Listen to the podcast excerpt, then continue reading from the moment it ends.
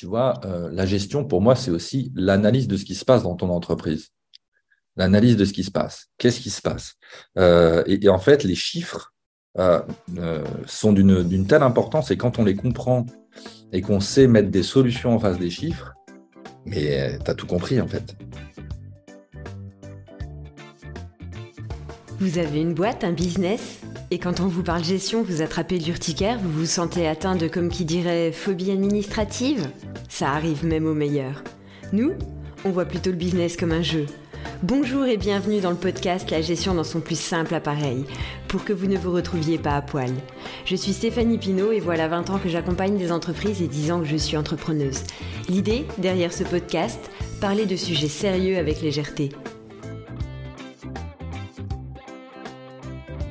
Le défi du jour, c'était une rencontre marquante.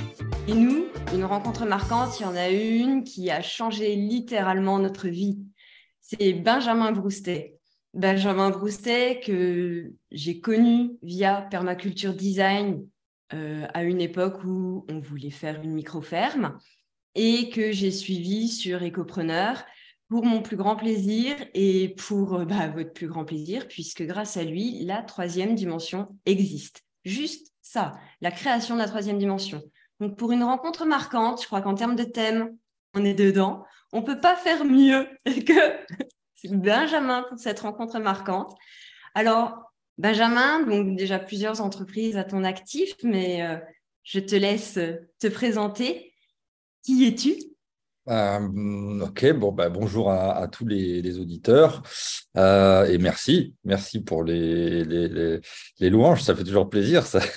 Mais euh, oui, qui je suis ben, Je suis, je suis quelqu'un qui, qui, a voulu faire une transition écologique il y, a, il, y a, des années parce que, je ne supportais pas le monde dans lequel je vivais. je trouvais qu'il y avait des, beaucoup de choses à changer. Alors, comme je voyais que ça venait pas trop d'en haut, euh, je me suis dit, bah, je vais essayer de faire ce que je peux euh, à mon niveau. Et, euh, j'ai commencé bah, à vivre cette transition écologique personnelle, quitter le travail, les travaux que, je faisais, même s'il y avait quand même, il y a eu beaucoup d'alimentaire, beaucoup de, et il y a eu ensuite beaucoup de travaux intéressants que j'ai fait en tant que salarié. Je me suis dit, je vais tout quitter, je vais construire ma maison en paille, je vais faire ma bouffe, je vais faire, je gérer mon eau, je vais vivre selon ce que moi je pense comme étant une voie plus intéressante, pas parfaite, évidemment, mais plus intéressante et plus respectueuse de, euh, de l'environnement et de la planète. Et puis bah, des humains par extension.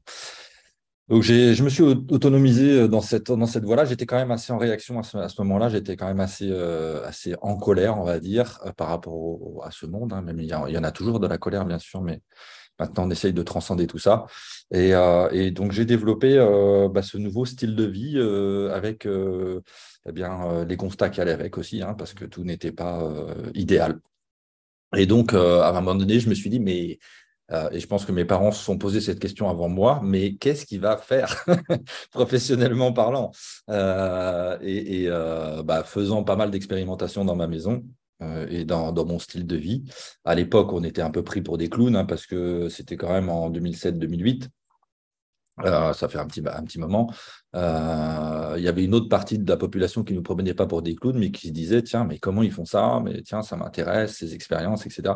Donc j'ai commencé bah, à me dire, euh, sachant que autour de moi, parce que j'étais en Dordogne à l'époque, il y avait soit des usines à canards, soit des, des usines à pommes. on dit AOP maintenant, c'est-à-dire moi je l'appelle ça obligation de pesticides. J'étais pas trop trop tenté pour aller faire ce genre de boulot pour, euh, pour payer quand même les factures, parce qu'il y avait quand même des factures à payer.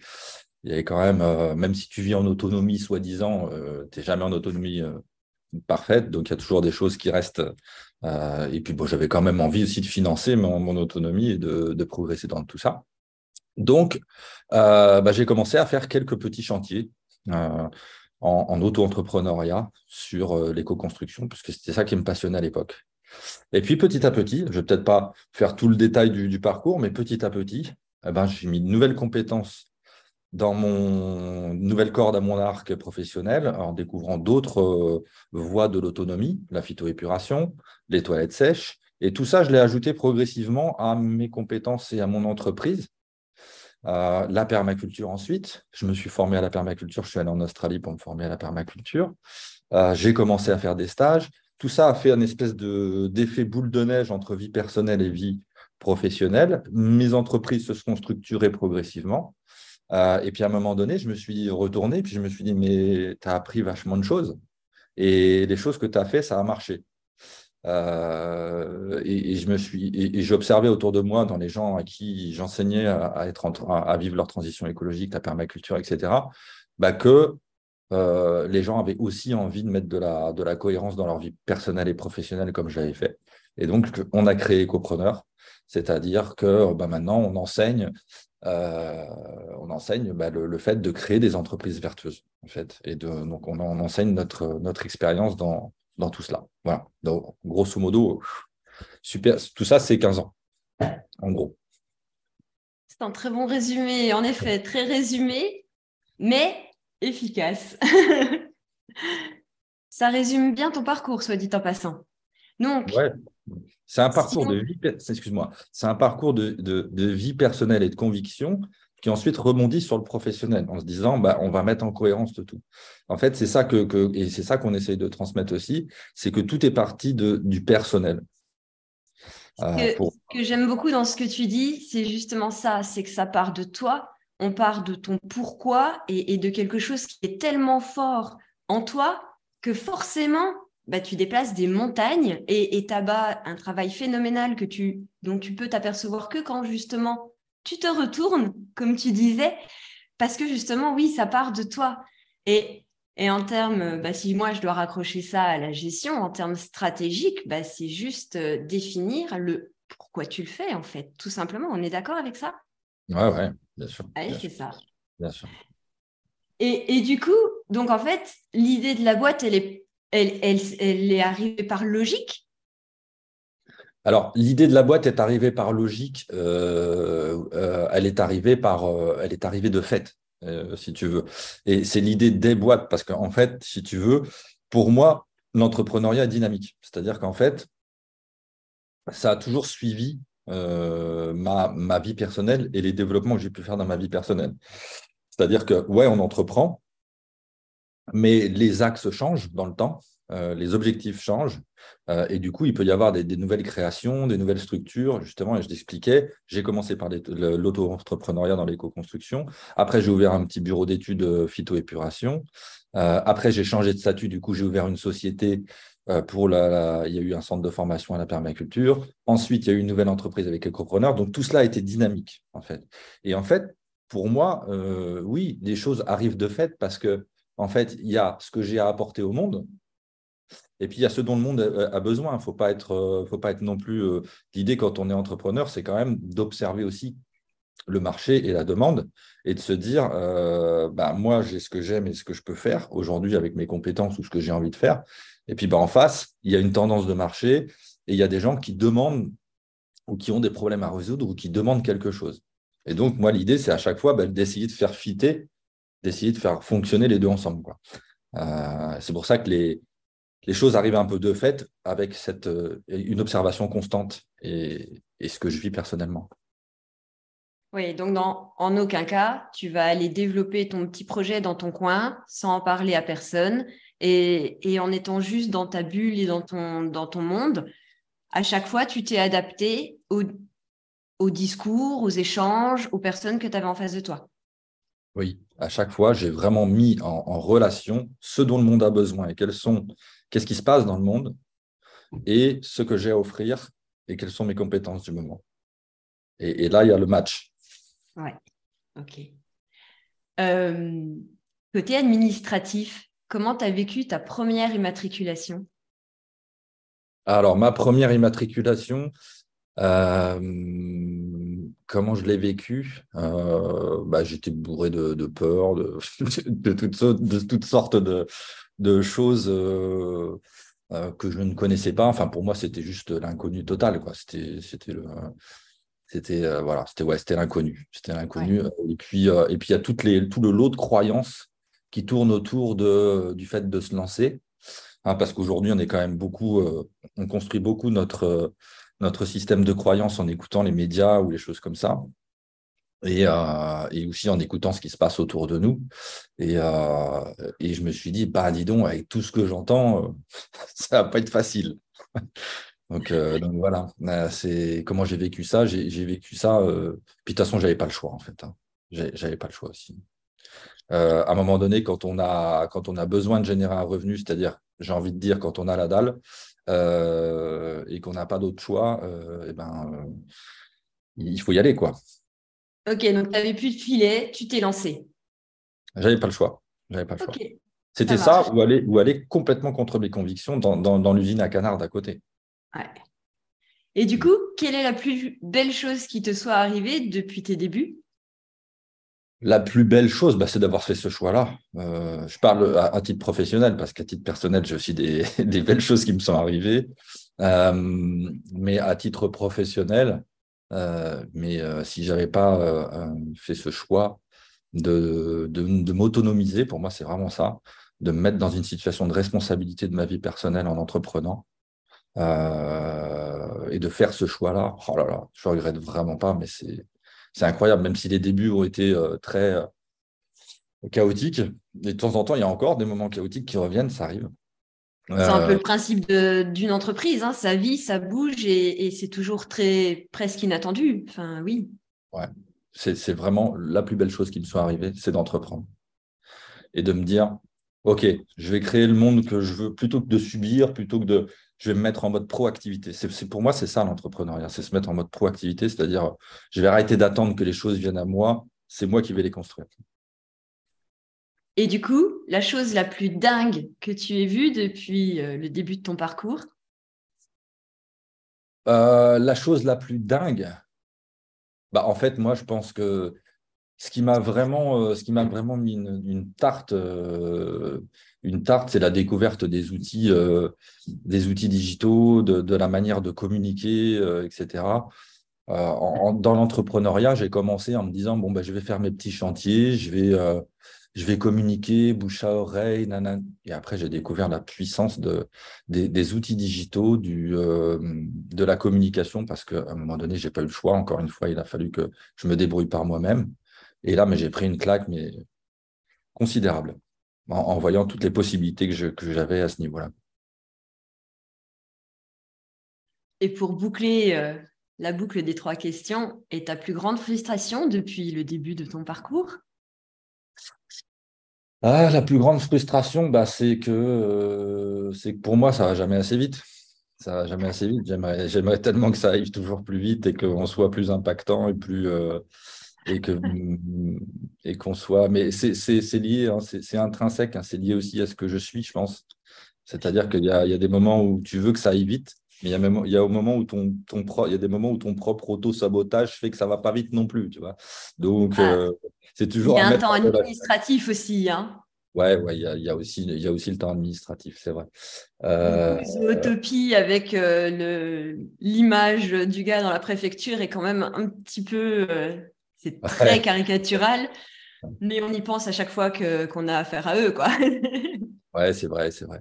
Euh, c'est vrai qu'on est dans un système qui, bah, ça, ça ralentit un petit peu les choses, euh, mais il y a aussi des, des, des, des avantages. Donc, euh, mais non, ouais, c'est la frustration. La frustration, c'est que il y a, y, a, y, a, deux grandes frustrations. C'est que parfois, je trouve que ça va pas assez vite, mais en même temps, je m'aperçois avec le temps que c'est très bien qu'il y ait ces temps de maturation. Et que, que je prenne ce, temps pour, bien maturer, bien comprendre les choses. Et la deuxième frustration importante, c'est de trouver parfois des compétences. Euh, je pense que c'est vraiment c'est lié à l'humain, c'est que c'est pas simple de trouver des gens euh, qui, euh, travaillent bien avec nous, qui comprennent ce qui comprenons ce que l'on fait, qui soient formés, euh, qui soit voilà. C'est pas toujours simple non plus. Là aussi parfois il y a des frustrations pour trouver des bons talents des bonnes des bonnes compétences. Heureusement on arrive à constituer une équipe avec le temps qui est super euh, super sympa humainement comme professionnellement. Mais ça prend beaucoup de temps. En tout cas ça m'a pris moi personnellement beaucoup de temps. L'humain. On en revient toujours à l'humain oui. Oui ok. Et aujourd'hui est-ce que tu es plus plus à l'aise avec la gestion qu'à tes débuts ou c'est pareil? Ah bah, par rapport à la gestion, à un moment donné, ça a été une, ça a été une comment dire, une, Je savais que de toute façon, pour avoir une entreprise qui fonctionne, à un moment donné, il fallait que je, me, que je comprenne la gestion, les éléments fiscaux, juridiques, sociaux, choses comme ça. Alors, je, me, je, je savais que je n'allais pas devenir expert comptable ou juriste, euh, ça c'est clair, mais à un, moment à un moment donné, je me suis dit, si tu veux faire fonctionner une bagnole correctement, à un moment donné, tu, sais à quoi ça sert une boîte de vitesse, je ne sais pas réparer une boîte de vitesse, mais je sais qu'il y a une boîte de vitesse dans mon, dans mon moteur. Je sais qu'il y a un carburateur, je sais qu'il y a un nanana. Voilà, grosso modo, je sais comment le système marche. Ben, j'ai fait la même chose pour la gestion de mon entreprise. Je me suis dit à un moment donné, Ben, il va falloir que tu comprennes comment ça fonctionne. Donc, j'ai pris des lettres d'information. Euh, je me rappelle plus comment ça s'appelle à l'époque. Euh, d'ailleurs, c'est proposé quand tu montes ton entreprise. Il y, a, direct, tu reçois de la pub, tu reçois de la pub de, petites lettres d'information pour comprendre de la, pédagogie autour de, bah, de tout ce qui se passe dans la gestion, le vocabulaire, les trucs comme ça. Et ça m'a, euh, je me suis foutu dedans, je me suis mis dedans, j'ai, essayé vraiment de comprendre les grandes lignes. À un moment donné, j'ai, arrêté de voir ça comme un frein et je me suis dit, bah, finalement, tu vas en faire une compétence, tu vas en faire quelque chose qui va être, euh, qui va être utile pour toi parce que de toute façon, tu, il faut que tu comprennes comment ça fonctionne. Donc voilà, j'ai pris, ce petit, euh, j'ai pris cet abonnement, j'ai pris ce, ce, petit journal et, et j'ai continué à essayer de comprendre. Oui, donc tes réticences, elles ont été vaincues par juste ta volonté parce que tu avais perçu, compris que c'était un pilier nécessaire pour l'entrepreneuriat? Bah, Clairement, clairement. Pour moi, c'est obligatoire, obligatoire de, de, comprendre les grandes bases de, du, fonctionnement de la gestion d'une entreprise pour, euh, pour, euh, pour se développer, pour la pérenniser, euh, etc. malgré ça, tu vois, j'ai encore eu des, des petits, euh, des petits rattrapages, même des gros rattrapages parfois qui, qui, me font dire que je n'ai pas, euh, pas été euh, suffisamment loin. mais bon, ça, ça fait partie de l'expérience. Oui, et puis après, je crois que même en allant très loin, de toute façon, on est tous soumis à erreur, hein, on est humain.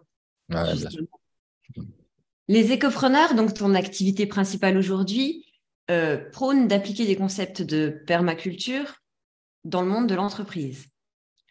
Pour beaucoup de personnes, ces deux notions sont fortement opposées. Comment toi, tu vois le lien entre les deux? Quel est le lien? Ah, ah, ouais. alors, s'il si, y a une opposition, ça serait intéressant de savoir laquelle, parce que moi, pour moi, c'est euh, la permaculture, c'est une science de design euh, qui va amener euh, de la pérennité dans un, système, qui va amener de la résilience, qui va amener de l'abondance. Et donc de la durabilité aussi. Donc l'idée pour moi, c'est que ce, comment dire, cette science hein, peut s'adapter à n'importe quel sujet. Étant donné que nous, ce qu'on recherche avec les écopreneurs, c'est d'avoir des entreprises qui sont durables, pérennes, qui fassent vivre décemment leurs leur créateurs, mais qui aussi n'endommagent pas, voire régénèrent l'environnement, il n'y a pas de raison que la permaculture ne soit pas applicable à nos entreprises bien au contraire. Alors, euh, les principes de permaculture, quand on les regarde, euh, et le principe de design en permaculture, quand on l'observe aussi, s'applique très bien à l'entrepreneuriat. Euh, mettre de la, de la, résilience dans son système, par exemple, construire un écosystème entrepreneurial résilient, ça veut dire qu'est-ce qui se passe quand j'ai la fonction de trésorerie de mon entreprise, par exemple, de trésorière ou de, je, vais dire n'importe quoi, oui, de trésorière, par exemple, ou la fonction administrative, etc., tombe en rade, c'est-à-dire que la personne est malade. C'est une fonction, c'est comme dans un environnement, si tu veux, la fonction, dans, un design de maison, la fonction récupération d'eau de pluie, euh, stockage de l'eau, elle, doit être, euh, remplie par euh, une, cuve, une cuve branchée sur un toit ou alors une mare qui va pouvoir amener de la résilience si la cuve est cassée ou s'il ne pleut pas. Euh, bah, c'est la même chose dans l'entreprise. Si à un moment donné, euh, la fonction euh, qui remplit la fonction trésorerie, c'est cette personne-là, bah, ce qui serait bien, c'est d'avoir un backup, un plan B, au cas où la personne est malade. Comment je gère ça? Ensuite, la résilience, il y a un principe de, permaculture qui est très sympa, qui est favoriser la diversité. plus il y a de diversité d'interrelations dans un système, plus il est durable et stable. donc là, en l'occurrence, ça peut être comment j'amène de la diversité dans mon entreprise à différents niveaux. Ça peut être au niveau de l'offre, ça peut être au niveau de, euh, ça peut être justement au niveau de, des compétences présentes. Voilà. En fait, si tu regardes bien, tous les principes de, de, permaculture ont quelque chose à nous enseigner dans l'entreprise. Euh, et, euh, et c'est très intéressant bah, pour que notre entreprise soit plus fonctionnelle, plus durable, plus résiliente, et, qu'elle soit et qu'elle nous amène bah, tous les bénéfices de, de cette science-là. Oui, donc pour toi, en fait, c'est juste pérenne, quoi. Ouais, c'est ça. C'est vraiment, on cherche, on cherche à créer un système stable euh, et le plus pérenne possible. Euh, il y a aussi un, très très bon euh, principe de permaculture que j'aime beaucoup. Je on pourrait en parler pendant des heures, ça en fait. Il y a aussi le fait d'accepter les feedbacks et, et, répondre de manière créative. Tu vois, ça c'est un, principe un peu plus, un peu plus, on va dire, méta. Ouais, voilà, c'est ça. Et donc, comment j'accepte les feedbacks que je reçois? Euh, de ça peut être de plusieurs origines, hein. ça peut être des feedbacks clients, ça peut être des feedbacks euh, de, qu'est-ce qui se passe dans mon entreprise. À un moment donné, j'ai une offre qui fonctionne plus ou quelque chose qui ne va pas, etc. Comment j'accepte les, feedbacks et comment j'y réponds? Y répondre de manière créative. Moi, je trouve que c'est vachement intéressant, ça, en termes de réflexion. Euh, ok, tu as le droit de paniquer un petit peu, tu as le droit de te dire, oh là, peur, machin, bidule, mais à un moment donné, c'est ça notre job, c'est d'être créatif et de se dire, qu'est-ce que je crée pour répondre à ça Comment je comment je comment j'amène une, solution? Nous, on est des faiseurs de solutions en fait. Ok, j'ai des problèmes, j'ai des situations. En fait, il n'y a pas de problème dans la nature, il y a des situations. Donc, euh, j'ai une situation qui est donnée. Comment je comment je réponds à cette situation? Moi, je nous vois toujours comme des faiseurs de solutions, les entrepreneurs ou les entrepreneurs. Donc, euh, c'est à nous de trouver des solutions pour avancer, pour répondre aux problèmes. J'aime beaucoup. Et du coup, quel serait le conseil que tu te donnerais à toi-même à tes débuts? Euh, Tu sais, le, conseil, ça va faire un peu bateau, et, parce qu'on l'entend souvent, mais, il est tellement, tellement important, et, j'ai mis trop de temps à faire confiance à ça, c'est euh, de me former et d'investir en moi. Franchement, euh, j'ai mis, mis beaucoup de, de temps je me souviens encore, hein, la première formation que j'ai prise, j'avais mis 2000 euros. Bon, à l'époque, j'étais à moins 1000 euros tous les mois. Donc, euh, évidemment, euh, quand j'ai mis 2000 euros dans une formation, ça m'a euh, ça, m'a un petit peu fait paniquer. Mais, mais en fait, c'était, c'était tellement, ça a été tellement puissant, tellement puissant.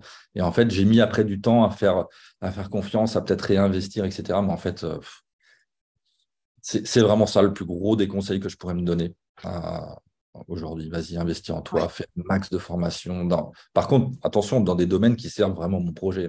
L'idée, c'est pas de c'est pas de s'éparpiller dans des tonnes de formations qui ne sont pas forcément productives. Oui, on est d'accord. On ne va pas non plus chercher l'objet brillant du dernier truc sorti pour pouvoir vendre ou pour pouvoir. Euh, on est d'accord. On se forme à ce dont on a besoin dans son les bases, les bases et ce dont on a besoin, exactement. Et puis se, faire accompagner par des gens qui vraiment euh, connaissent le chemin. Parce que tu vois, euh, dans, mon, dans mon expérience, moi, nous, on avait commencé à faire des, des, euh, bah, des travaux, on avait commencé à, à vendre d'une certaine manière, etc. Après, on a des gens qui sont venus nous conseiller. Ça a fait mais des tels changements, des tels changements en termes de résultats, c'était énorme. Donc, donc voilà, c'est vraiment ça. Tu vois de nombreux entrepreneurs, à ton sens, quelle est la chose qu'ils ne réalisent pas à propos de la gestion d'entreprise? Bah, Ils voient ça comme un fardeau, en fait. Ils, voient ça, comme un fardeau, comme un emmerdement, comme une obligation, comme euh, alors qu'en fait, euh, euh, alors qu'en fait, c'est une, c'est une gymnastique, c'est, de l'opportunité. Il y a, y a, plein de manières de voir les, de voir les choses. Euh, en effet, oui, on peut le voir comme un fardeau parce qu'il y, a, cette partie taxation qui nous emmerde, etc., tout le temps, etc., même si elle sert. Euh, aujourd'hui, on ne sait pas trop comment elle sert notre société, mais bon. Euh, mais il y a toute cette partie aussi, tu vois, la gestion, pour moi, c'est aussi l'analyse de ce qui se passe dans ton entreprise. L'analyse de ce qui se passe. Qu'est-ce qui se passe? Et en fait, les chiffres, sont d'une telle importance et quand on les comprend et qu'on sait mettre des solutions en face des chiffres, Mais tu as tout compris, en fait. C'est ça. Et, là, tu as vraiment, tu vois, moi, la gestion, pour moi, ça va jusqu'à ça va jusqu'à analyser la satisfaction client, Qu'est-ce qui se passe? Pourquoi là, ça marche pas bien? Pourquoi ici, ça n'a Tu vois, moi, je mets, je mets tout dans le même. Euh, il n'y a pas que le côté administratif, relation au gouvernement dans la, dans la gestion.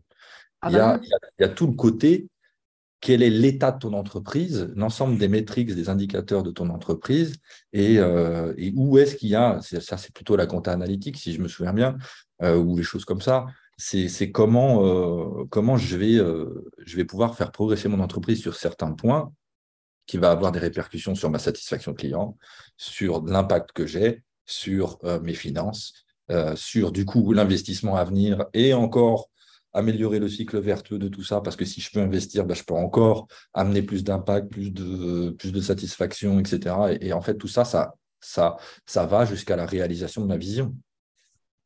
C'est exactement ça, parce qu'au final, gérer, selon Larousse, c'est organiser, administrer et diriger. Et si on s'arrête sur que les déclarations fiscales ou toutes ces choses, payer ses taxes, etc., on s'arrête à administrer. Il n'y a ni organiser ni diriger. Et ce que tu dis par bah, observer, analyser, prendre les décisions derrière, bah, c'est de la stratégie, c'est diriger sa boîte clairement et simplement en fait. Ouais.